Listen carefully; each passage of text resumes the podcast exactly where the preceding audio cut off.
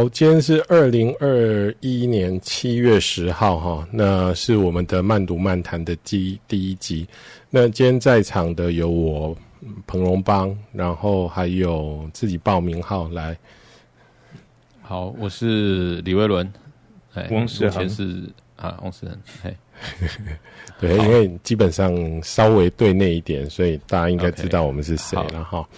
那。嗯我们要开始录的节目其实是叫做慢读漫谈哈。那慢读漫谈其实为什么要开这一个慢读漫谈？有一个很重要的原因，大概就是，呃，我们会发现说，呃，其实像我们其实是需要一些时间哈，可以好好的阅读，好好的对话。然后像这样子的时间，可能因为比如说维伦到台北去，然后世恒这样跑来跑去，然后时间上变得很稀少，所以我们就想办法利用这个空中的资源，然后大概用大概四十分钟左右的时间，然后针对彼此正在做的事情，然后做一个简单的啊、分享。那前面大概会有十到十五分钟的时间是请其中一个人分享，那后面的话呢，就进到那个漫谈的阶段，大概是这样。嘿，OK，那今天就是维伦先开始哈，是我要先开始吗？你不是原来还是你有你你也有准备？我都 OK 呢，都 OK。你要开始你就先开始啊。好，那我反正就是我来稍微聊一下，呃，就是。现象学心理学这件事情了哈，嗯、那那我想我们我们三个啦哈，还有就是我们的一些呃伙伴啊、学生啊，其实呃我们在台湾就是所谓的从事这个现象学心理学这样子一个取向呃的的研究哦，或者实务工作这样。那呃其实哈呃，我想我们大家都是受于德惠老师这个启发的嘛。但是于于老师其实当初带来的哈，其实是叫做诠释现象学，哦，或者诠释现象学心理学。简单讲呢，是呃比较是从海德格入手的，啊的一个取向来谈的心理学。那但是呢，比较有趣的是，现象学心理学这个名词哈，其实是胡塞尔提出来的嘛。然后他也是非常看重哈，非常看重。那呃，我想我跟龙邦都因为这样子到了这个美国 Duquesne University 的这个现象学心理学的呃的的 program 哦，临床心理学的 program 这个念书受训哦。那但是呢，这件事情有趣的是，我要讲就是说，胡塞尔其实非常在意这个现象学心理学。哦，他到他晚年的这个危机的那本书，都还在谈现象学心理学。但是呢，很多然后也很多人受他的影响，开始从事现象学心理学。可是有趣的是，做出来的东西都不是他讲的那个样子。嗯，哦，那这个变成是一个很有趣的事情。那为什么会是这样子？好，那我们也呃进行现象学心理学研究这么久了哈，所以我就是在想说，诶。这件事情其实可以来呃说清楚哈、哦，到底是怎么一回事情？哦，就是怎么会是这样？那我想，我就从我们大家的这个样子来谈起啦。我们自己哈、其实你看，从呃我们台湾的一般高中生要升大学的时候，简单讲分文组、理组嘛，对不对？那我们呢，其实呢。应该是说，对人有科学的兴趣的这一种年轻人，当年呐、哈、那这是什么意思哈？就是说，一般来讲，你对科学有兴趣，哦，对这个自然科学有兴趣，那你会是理组的学生，好，那你如果是对人文有兴趣，那你会是人文学的学生，好，简单这样讲啊。那但是我们这种哦，好像介在中间，好，那当然。我们知道，呃，所谓的文组也有像社会系啦，哈，甚至经济系啦这种花很多时间在学这个数学有关的东西的科系，哈，还有这个，好，那心理系呢，哈，心理系在台湾大概跟心理学相关的有分布在文组的科目，呃的这学门里面，也有分布在哦理学院里面，好，所以我们这种就是有点尴尬，就是说我刚才讲。呃对人有科学的兴趣，的这一种这一种呃取向哈。那这个东西其实我是觉得某种情况，我们也可以比拟说胡塞尔当年的呃的一个位置了哈。胡塞尔他自己是一个呃数学家，但是呢，他有一个兴趣是这样，就是说数学的这个对象或者这个知识的形式，要奠基在它的奠基是什么？好，就数学的知识形式对象哈，数学的这个对象，算术的对象，它到底要奠基在哪边？那他当时认为哈，我想跟当时的氛围有关。当时这个心理学刚开始是一个新科学哈，就是他觉得可以在心理学哦，就心理学的内容上找到这个这个呃科，就是数学对象的基础。好，所以他写了那样子一个论文。当然，这个后来我们知道，就是被被打枪嘛，哈，被逻辑学家打枪，说这是心理主义。心理主义什么意思？就是说，你用心理学，而心理学是一个自然科学，你用心理学来做一个某一个学门，就是像数学这种学门的基础。好，就是等于是在讲数学的本体论的基础是心理学，哦，这样子的一种一种想法。嗯，好。那所以这就让这个胡塞尔就回去念十年书了哈。那胡塞尔的想法是这样，胡塞尔的想法是，他后来想法是说，对，呃，数学逻辑的对象是不能，呃，以这种科学心理学这种实实验心理学作为它的基础，好，那但是呢，不管如何呢，这个呃，我们人在。进行数学的运算思考的时候，一定有一个相关的我们的心理的一种核心本质性的形式哦，一定有那个东西，但是它不是这个呃这个心理学的这个现呃就是所谓的科学心理学或者实验心理学的那个形式，好。所以你看，他虽然是嗯、被打枪说不应该放在心理学，可是他还是念念不忘说，数学本身还是要有一个基础，好，还是要有一个超验的基础哈，transcendental 的一个一个 foundation 哈，你可以这样想。那那这是什么意思哈？这个这个 transcendental 的 foundation 哦。我想是当年、当时，就是事实上，西方哲学从笛卡尔以来就一直在，就所谓的一个呃哥白尼的转向啊，就是说对世界的理理解的基础是在主体，在一个呃明确的必然的哦一个这个呃主体的一个一个基础上面。哦，所以这个是胡塞尔他他在想的这件事情。OK，好，那这里就有一个一个有趣的东，有个有个现象学心理学出现的位置啊，就是它不是科学心理学，哦，但是它也不是呃要作为所这个我们对世界认识的超验基础的一个超验哲学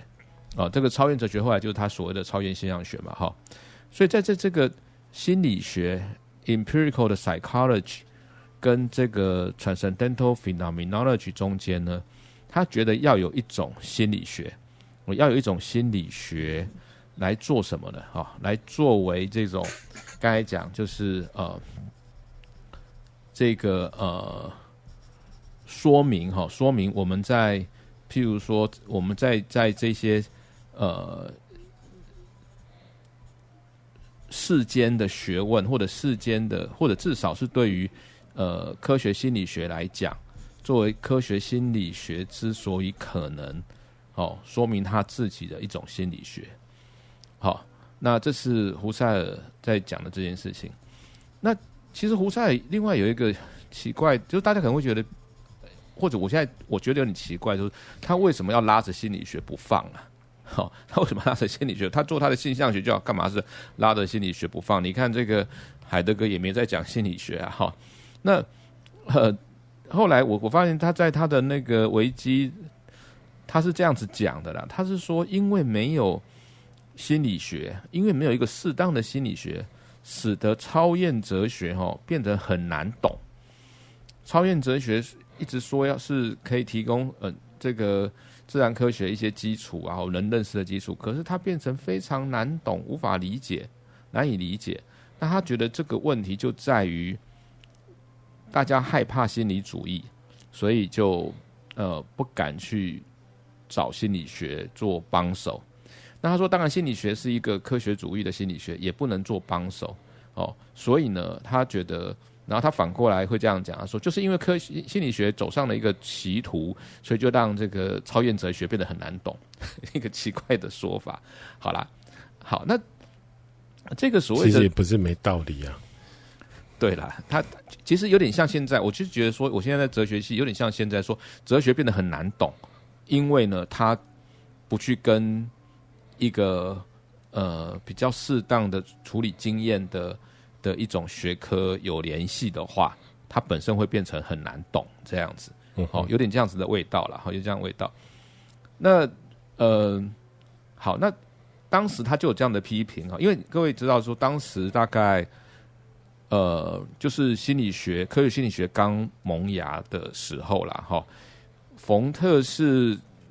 冯特是我看一下哈，冯特大概是一八年级啊哈。好，一八五年级，他是五五五年级生呐，一八五几生的啦。哈。冯特是五年级生，然后 William James 是四年级生哦。哦，William James 是不过 William James 还有到到冯特的这个这个实验室去学习。好，那这个呃，哦不不，冯特是三年级生，William James 是四年级生，那个。胡塞尔跟跟弗洛伊德是五年级生，啊，宾斯旺格是五年级生哈。你看，其实当时这些事情正在发生着哈，包括心理学哦正在发生着。那呃，可是当时其实有很多人批评一件事情，就是说心理学模仿的这个呃自然科学，模仿的物理学，好，模仿的物理学。包括 Brentano，然后还有很多其他的人，William James 也批评这件事情，就是说心理学走上这条路就失去了对心理的一个呃自己说明自己的一种呃地位哈，因为他就要用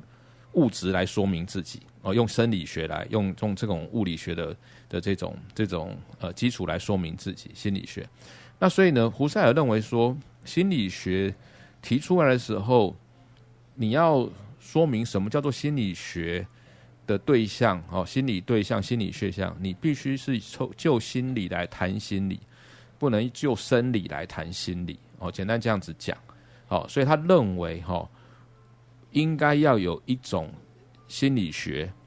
是要能够提供哦，提供这个呃当时的这个呃走向这个科学心理学哈的路的心理学一个基础，就说明为什么。呃，什么叫做心理现象？它的本质是什么？然后呢，他认为有这样的讲法之后，比如说我们知道什么叫做生气，什么叫情绪，那我们才能够接着用一些实验方法来做这个呃关于情绪的研究。OK，好，那我现在看起来，可是呢，呃，胡塞尔的这种呼吁跟想法听听起来虽然非常的合理哈。但是这件事情从来没发生过，就是说，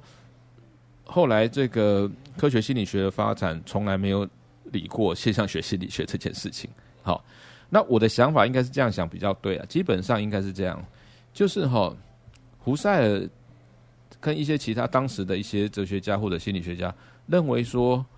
心理学应该是我们家的人呐，应该是走我们这条路啊，怎么你跑出去？到别人家里去说要当别人家里那那个成员呢？好，就是这样子。所以呢，你应该要回来，你应该用回来才知道你自己是谁呀。哈，但是我觉得那个当时的那个心理学呢，他已经下了决心，他就是要出门了，他要嫁给别人了，他要成为别人家的人了，他想要成为自然科学里面的一份子了。就是我们现在后来的主流心理学的开始，就是他想要成为这个自然科学的一份子的，即便即便在这个情况底下，终极来说，心理现象只不过是生理的附随现象而已。好、哦，他也在所不惜，他就是要变成自然科学的一份子的。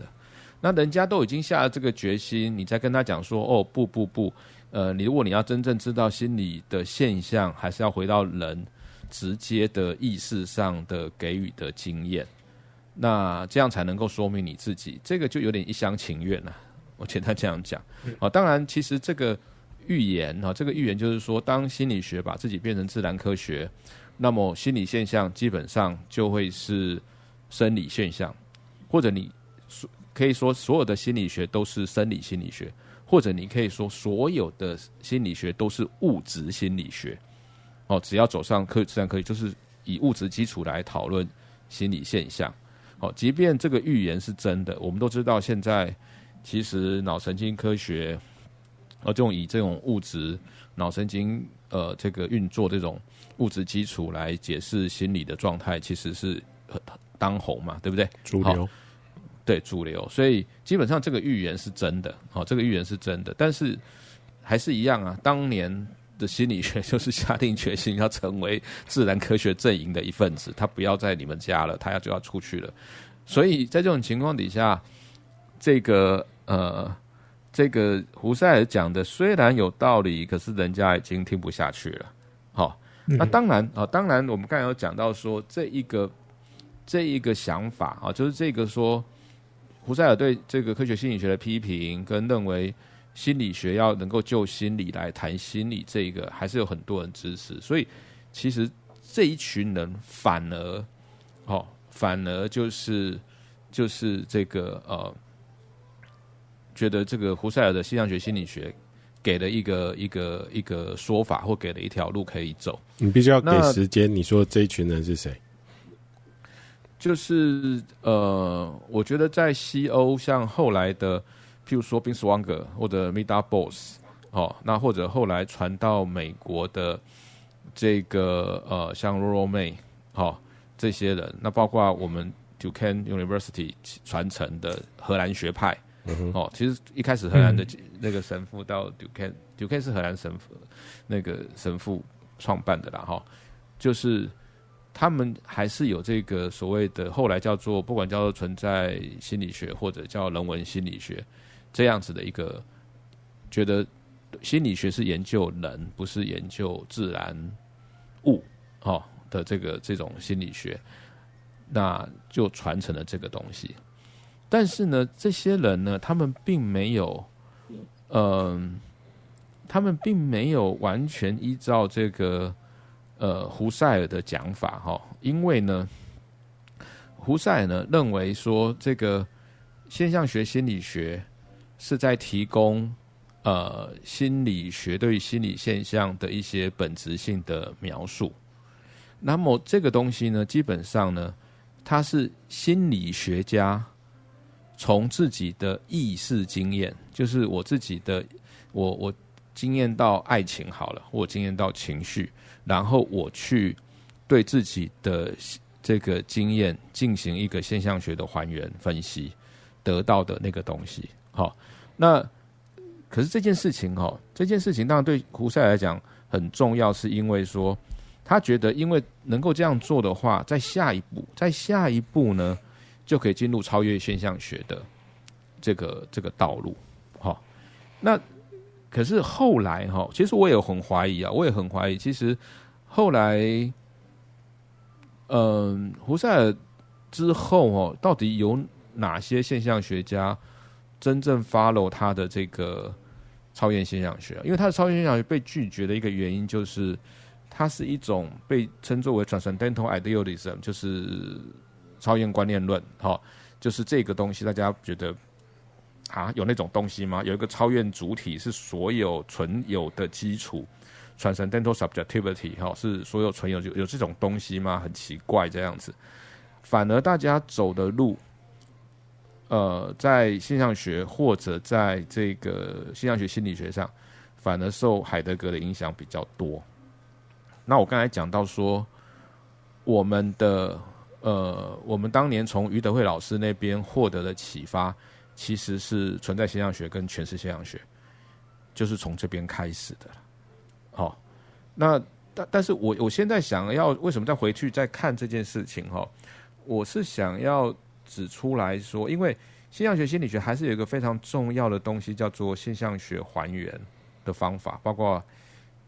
现象学心理学还原、超越现象学还原的方法的使用。那么这个使用到底，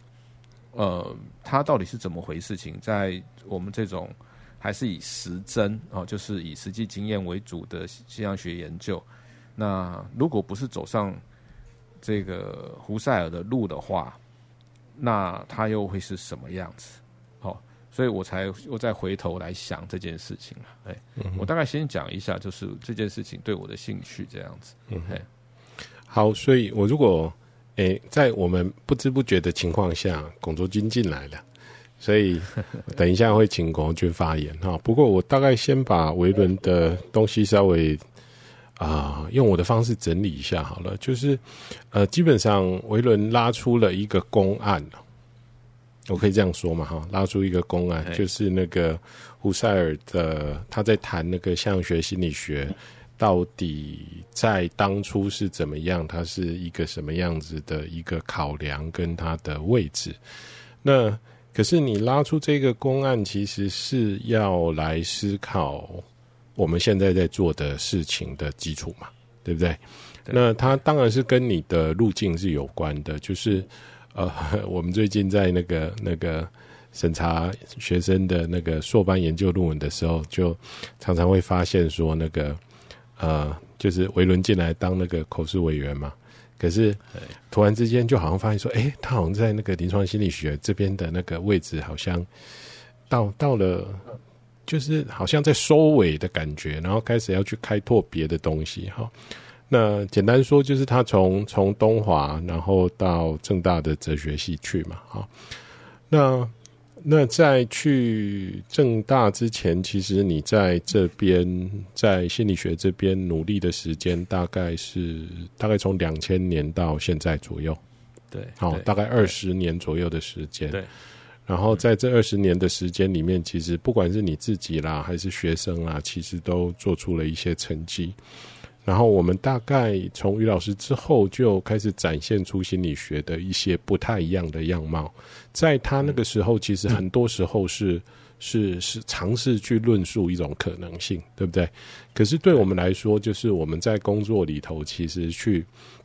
实践出那个不一样，也让别人看到不一样。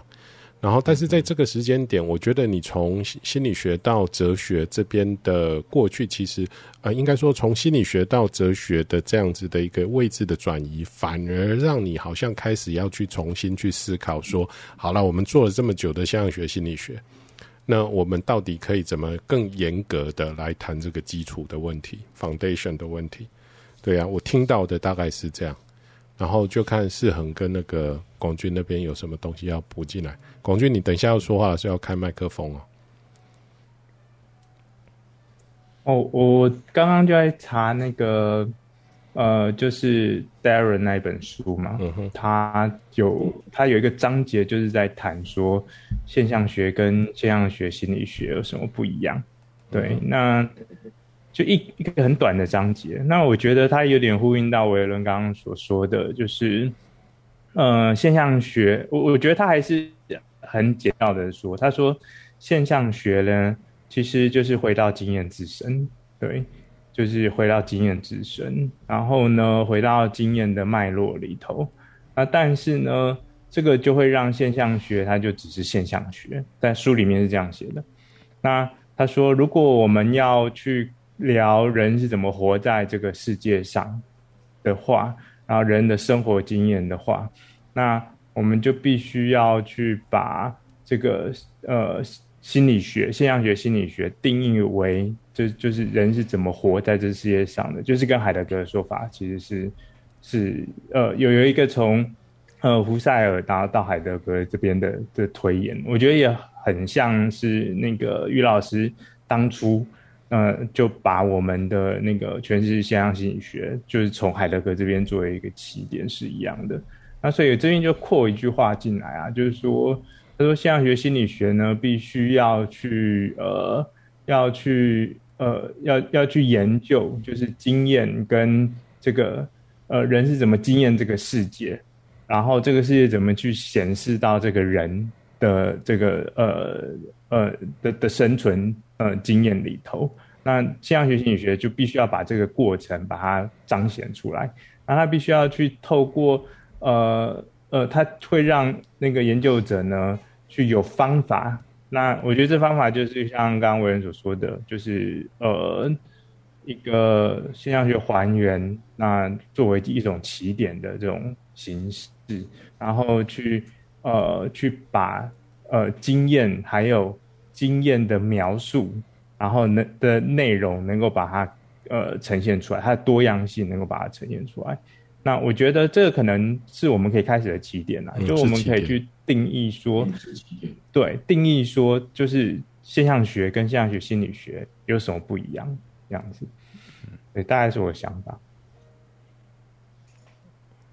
我我先回应一下，就是。呃，在龙军发言之前呢、啊，稍微回回一下。刚才龙班有谈到说，对，的确，呃，我我到了政大哲学系，然后我上学期教生活经验描述，好、嗯，就是怎么去掌握经验。那么也在想，下学期就是要来开始谈说，那对这个的理论基础，哈，那的确是有这样子在把它再奠基的的一个想法。啊，不过呢，其实有也有另外一件事情是这样，也跟着不管是哲学或者心理学，接下去可能会碰到的一件事情，就跟脑神经科学有关。好，因为呃，现在其实有一种有一个学门叫做 Neurophenomenology 嘛，对不对？你有开始读了吗？呃，我大概知道一些啦。然后最这个现在世界上有一个当红的叫做哈比的心理学家，他还蛮热衷跟 neurologist 的合作。好、哦，来做这个研究哈、哦。那 neurophenomenology 简单讲呢，就是呢，呃，要从现象学的方法呢，去把一些经验做比较仔细的描述，然后看可不可以去跟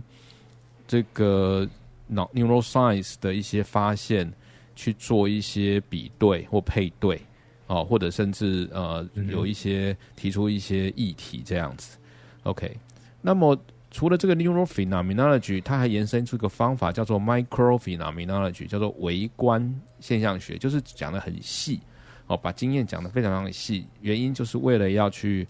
跟这个脑神经科学的过程，好、哦、做一些可以做比对这样子。OK，好，那到底 neurophenomenology 是现象学，还是一个自然科学？其实他又回到了那个当年。胡塞尔在谈的这件事情，好，那那这里牵涉到一件事情，就是说，如果从哲学家的哲学领域来看的话，哲学怎么思考 neuroscience，怎么去跟 neuroscience 对话？是说，像现在很多分析哲学有点像在对 neuroscience 靠拢，就是呃，帮他们澄清概念，然后来做实验这样子。哦，那其实当然，这个帮他们澄清概念这事情，其实就有点像当年胡塞尔要做的事情。不过，分析哲学有个问题是我我看起来了，目前我看到有些人做的，他比较像还是把从一个呃尝试得到的经验呃得到的概念呢，把它在语言上比较厘清它的语义，它并不是对这个现象做一个比较本质性的思考了哈。呃，这是我的我的我的看法了哈。那所以我，我我会觉得说，包括心理学，包括这个哲学，对于这个呃脑神经科学目前这种吸引力哦，那它也牵涉到现象学的一些一些分支。那么，到底要怎么思考他们，或者怎么可以面对他们？那这个是这个是我觉得呃，重新来看这个源头也可以。找到一些呃论述的基础来谈这件事情。嘿，好，那啊、呃，抱歉，我比较晚才进来哈。然后，那我觉得这个问题对在艺术学院的角度来看，很有趣，就是啊、举两个例子哈，一个是在建筑的部分哦，比如说从这个海德格的这个 approach 来讲的哈，呃，它就会有对于这个场所场所的构造本身的哈，呃，嗯、或者说氛围哈，那这样子一个比较呃接近建筑的本体论。啊，或是存有学 （ontology） 的这样子的一个呃现象学的论述出来，哦，所以呃，在谈论建筑现象学的时候，似乎也产生一个这样子的分野了哈。呃，我说的分野的意思就是说，那么除了海德格这样子一个比较存有论的这个谈法呢，哈，那么。梅洛庞蒂的这个所受到他影响的这样的一个方法论的哈，他就会倾向于对比较呃微观的一些元素哦，包含在建筑里面的哦，比如说呃身体的尺度啊，然后建筑的气味啊哈，那么建筑里面的这个光线。或是建筑跟声音的关系，哈，也就是说，建筑跟广义心理学上面的这个身体经验的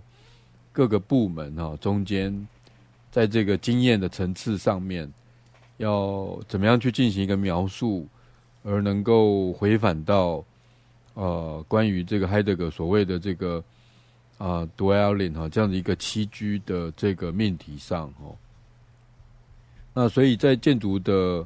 呃建筑学的这个方法论里面哈，当代的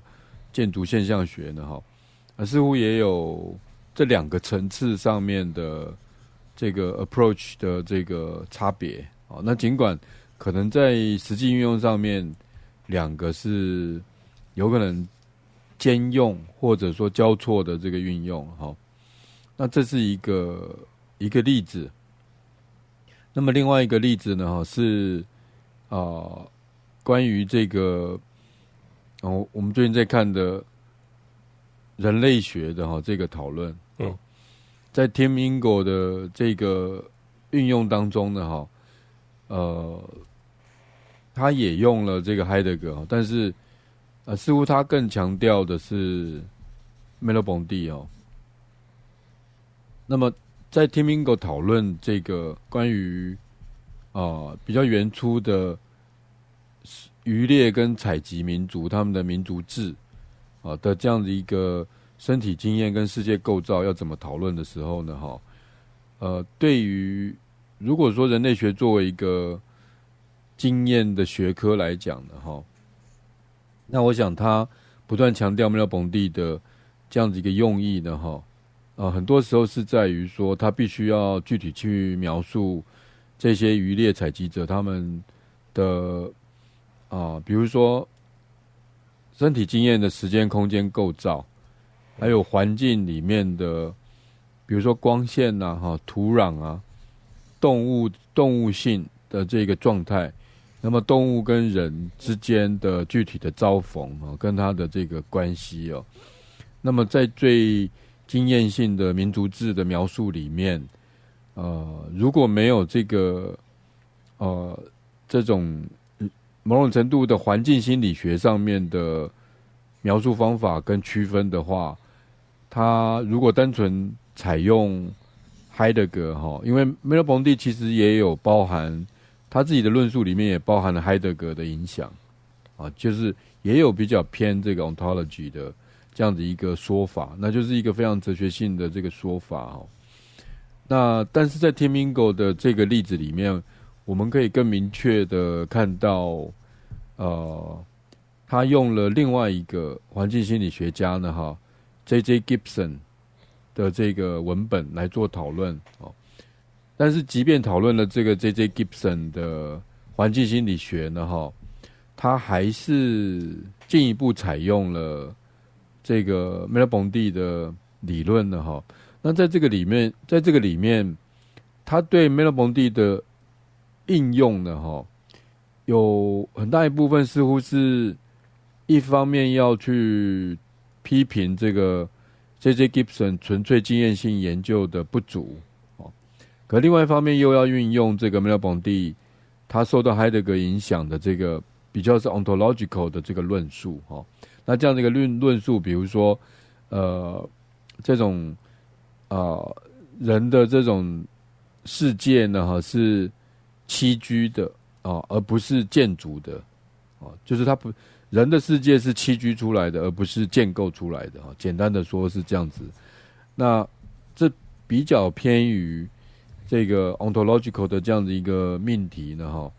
呃，它又会回到这个 Merleau-Ponty 哈，所以我觉得这样子一个人类学的例子也是提供大家参考了。所以我刚刚讲了两个例子，嗯，哦，都是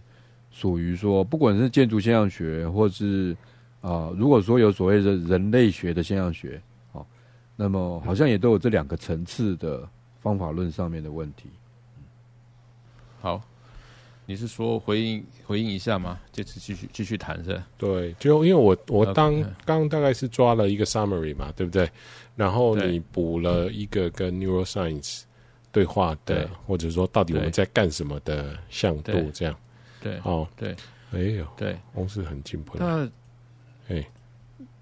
卓君刚才讲的其实也拉了另外一个向度了哈。那我我就记得那个美国那个哲学家 Dreyfus，他他这样子形容了，他说他说梅洛庞蒂是读过海德格的胡塞尔，是一个很有趣的形容。我不知道胡塞尔怎么想这样子。嗯，哦，就是说，就是你刚才讲的，就是对他有点接近。胡塞尔的 approach，但是他又读过海德格的这个对这个 ontology 的这个这种想法，哦，这种读 Welling 的哦在世存有的 being the world 的想法，嗯，所以所以的确这个，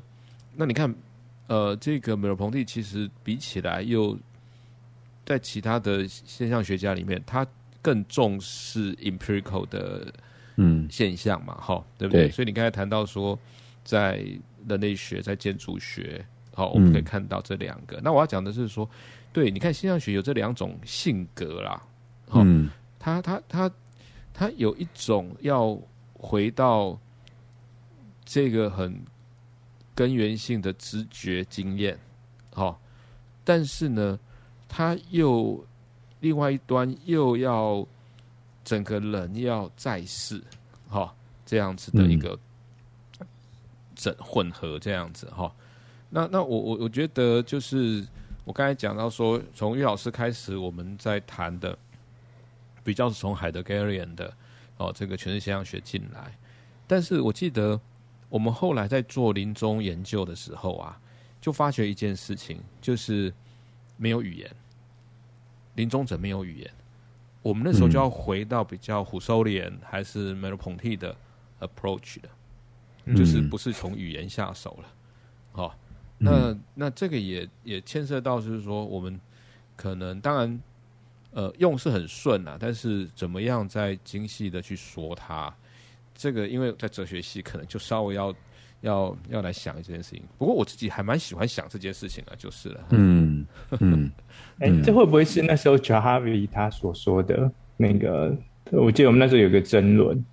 对，那那个他的争论就是在在说，呃。就是还原有他所不及之处，对。那如果呃我们所依赖的一直都是那种语言的描述的话，经验的语言描述，那也就是说经验必须被语言化，然后再去还原的话，那这个是不是一个一个绕一个圈子？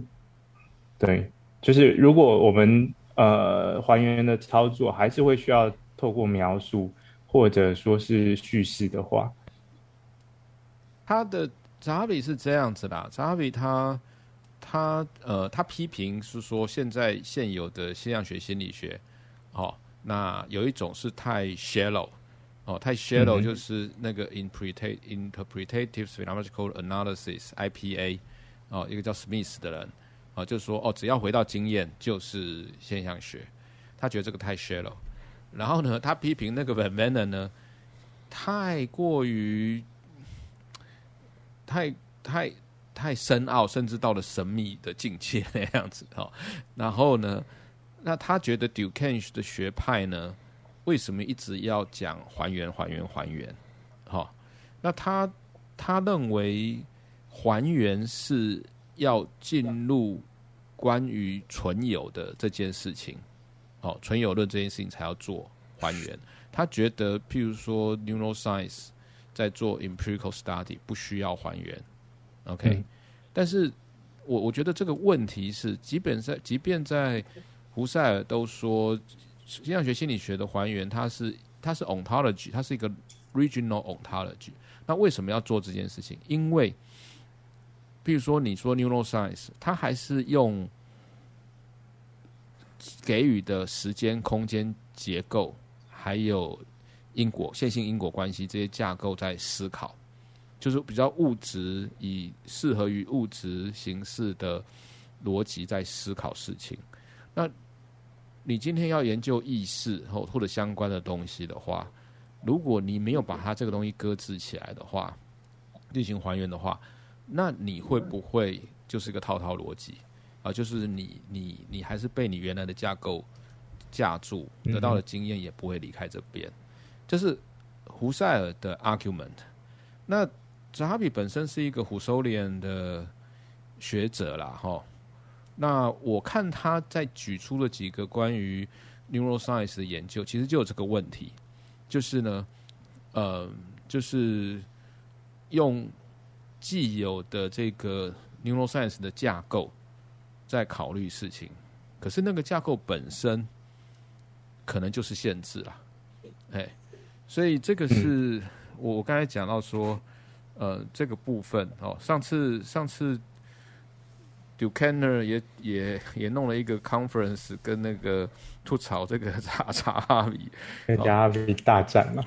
哎，那那天他们都比较 humble 一点的，查哈比就掉书袋讲很多现象学的东西，那结果 Durkheim 这边那个很秋的 Churchill，哦，然后还有另外一个。另外一个也是，就是也掉了很多书袋。他们反正他们先掉书袋比赛，先把他自己认识的新疆学东西全部讲完之后，再 再来开战那样子。其实其实是另外一种怎么讲呢？学术界的讨论的方式了。好，不过回答你刚才的问题了，我的想法是这样子。嘿，嗯，我在听广红军讲的时候，其实我有一点很好奇哦，就是。像呃，你谈到建筑，然后谈到人类学，然后我比较好奇，现象学在这边到底长什么样子啊？就是在在建筑的艺术的，然后那个现象学放进来，到底是要看什么，要做什么？嗯，呃，可以可以这样子说吧，就是说在啊、呃，比如说在建筑现象学里面，哦，就是它会有。呃，它会有比较具体的一些一些范畴哈，那这些范畴啊、呃，可能是对于我刚刚讲过说，这个声音它跟整体氛围的关系啊，然后它跟整个建筑它跟这个呃所谓的 surrounding 哈，就是周边环境中间的关系哈，然后然后呃。建筑物件哈，跟它环境里面的光线，哦，然后建筑物件中间所形成的啊，身体跟空间中间的距离，所以是人在里面的经验，对不对？人在建筑物里面的经验，然后现象学是协助来探索这个部分的吗？呃，对，协助去描述，协助去描述，对，所以他会把。这些，比如说空间里面的声音啊，材料的这种质感啊，然后身体的，就是人的身体跟建筑的身体啊，周边环境啊，呃，安静跟这种嘈杂，然后内外的张力啊，哈，然后这个等等哈，这些不同的元素呢，哈，都让它形成不同的这个范畴，但是这个。这样子的一个范畴的形成，它又跟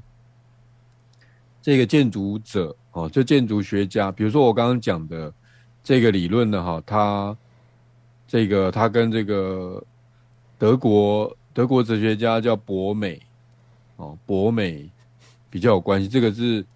啊、呃，那个之前中研院的那个汉学家，嗯，好、哦，呃，那个叫做呃，就是我们。就是经过去经常在来往的，我我突然忘记他的名字哈。不是你讲博美，我都一直想要小狗哈，没事。然后之前那个王星运，他就是做博美的。嗯，那建筑学家叫做春头哦，那 Peter 春头就是他是一方面以他的建筑实践作为他的基础，可是另外一方面他又用现象学的这样一个论述来支撑。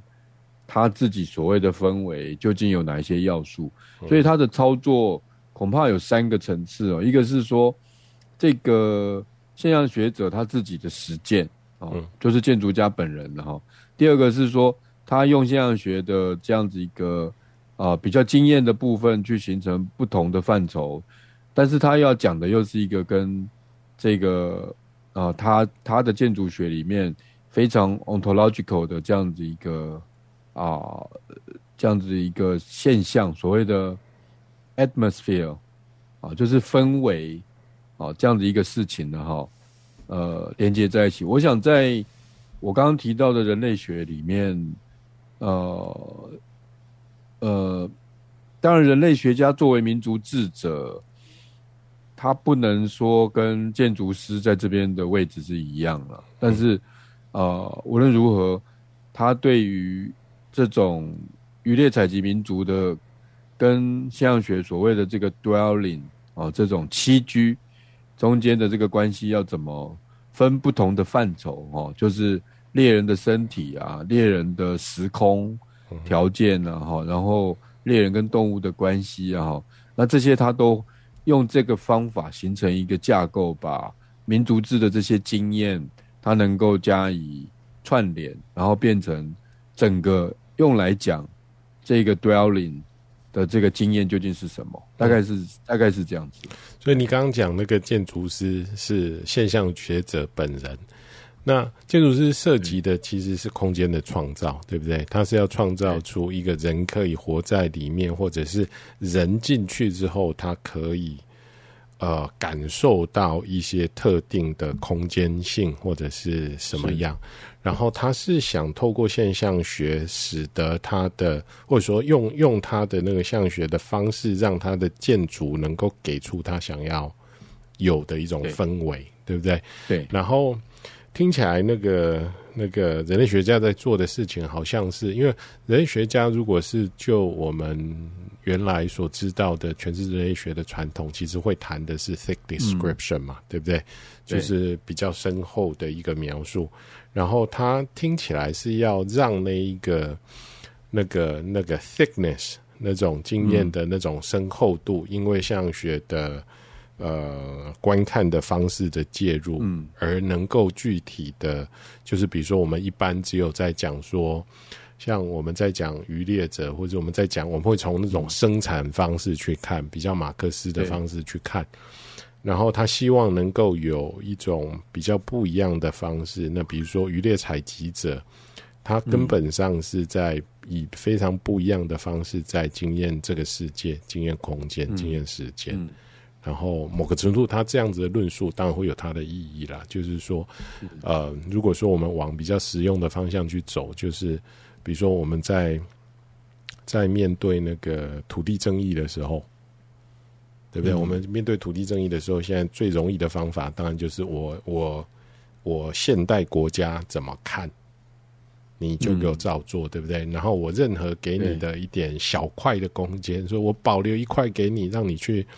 搞你的什么什么什么活动，然后好像我就是恩赐你，对，对不对？其实它它的延伸大概在实用的上面，或者是呃那个部分，就会听起来就会变成是这样。嗯、对，或或许可以。我补充一点，就是说，嗯、也许在维伦刚刚的讨论里面，哈、我比较好奇的就是说，是不是还是有一个历史向度的问题？那为什么这样说呢？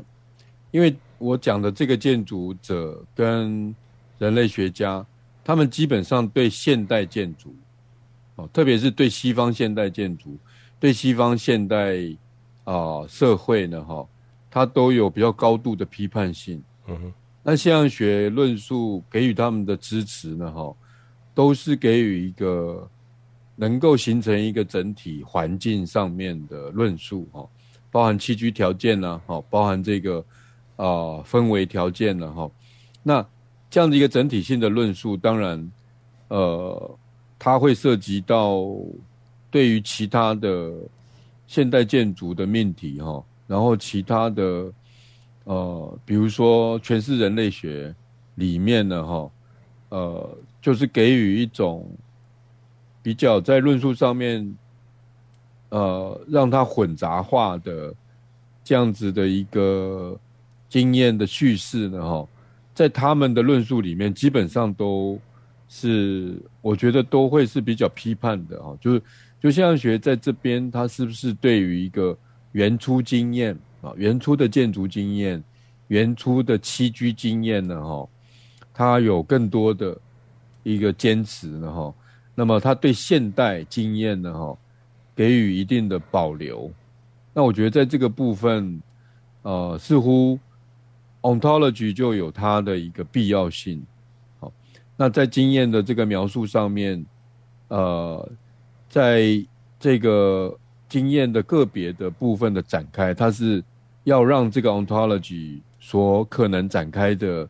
这样的一个经验世界呢，不至于落空哦，也就让它的批判性其实是有一些实际的例子跟经验当做基础的哈，我我不知道。我不知道是不是有这个层次了哦。我我觉我觉得就是刚才在谈这个空间哦，如果是用空间现象学或建筑现象学的哈，就是空间，我觉得不只是说去深描它，是空间变成纯有论的。哦，空间它不再仅仅只是一个物理性质的东西，对，它是一个纯有论的。嗯，那如果我们刚才讲哦，这样 dwelling，dwelling 它本身就在讲，就你刚才讲是 dwell 出来的空间是 dwell，或者世界是 dwell 出来，不是被 constitute 出来的。对，OK，好，那或者你把它讲 dwelling 就是一种 constituting 也可以了哈。嗯，那如果从 Husserlian 的的方式的话，就比较困难一点，就是说，嗯，你今天走进一个空间，那么你你要怎么捕捉到？进入你的经验的的东西，OK，那、嗯、不过当然，这个梅洛庞蒂就是就是去补这一块嘛，哈，对，那也就是，但是呢，梅洛庞蒂的身体也是 ontological 的，哦，嗯，它不是 physical，它是 ontological 的，嗯，所以我觉得你刚才讲就是说，这个部分就是在这个 ontology 的这个层次上，在存有的这个层次上，空间，今天建筑师他在建筑，如果从现象学上来讲，心理学上来讲会说啊，心理的空间经验。嗯、但是从现象学上来讲，谈的是空间变成一个存有的基础。嗯，对不对？好、嗯，空间变个存有。今天这个他进入，所以这个建筑师他要进入的是存有的领受跟存有的、嗯、的层次。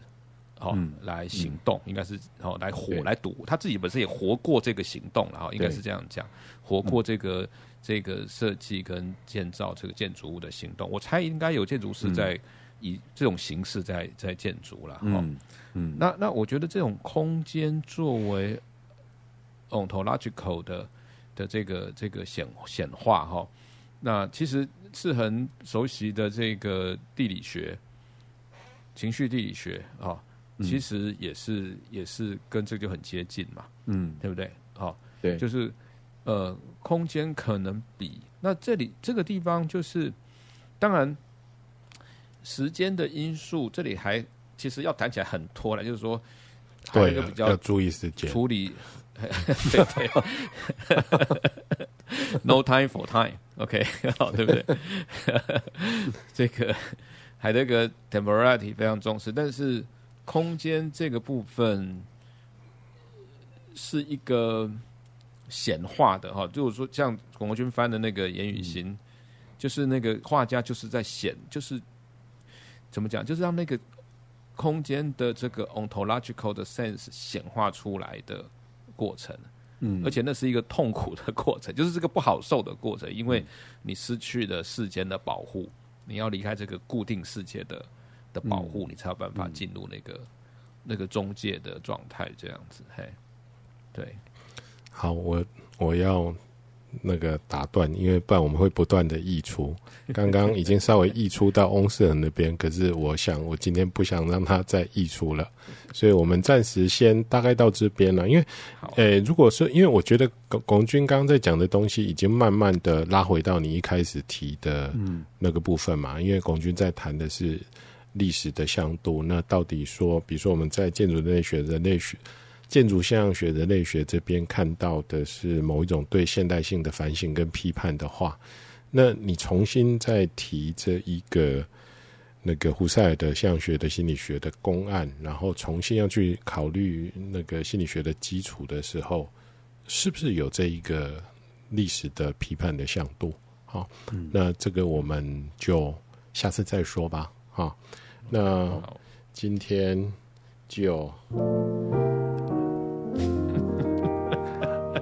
用音乐强迫结束，OK，好，好，然后我们下次就下个礼拜吧，下个礼拜找时间再谈，好，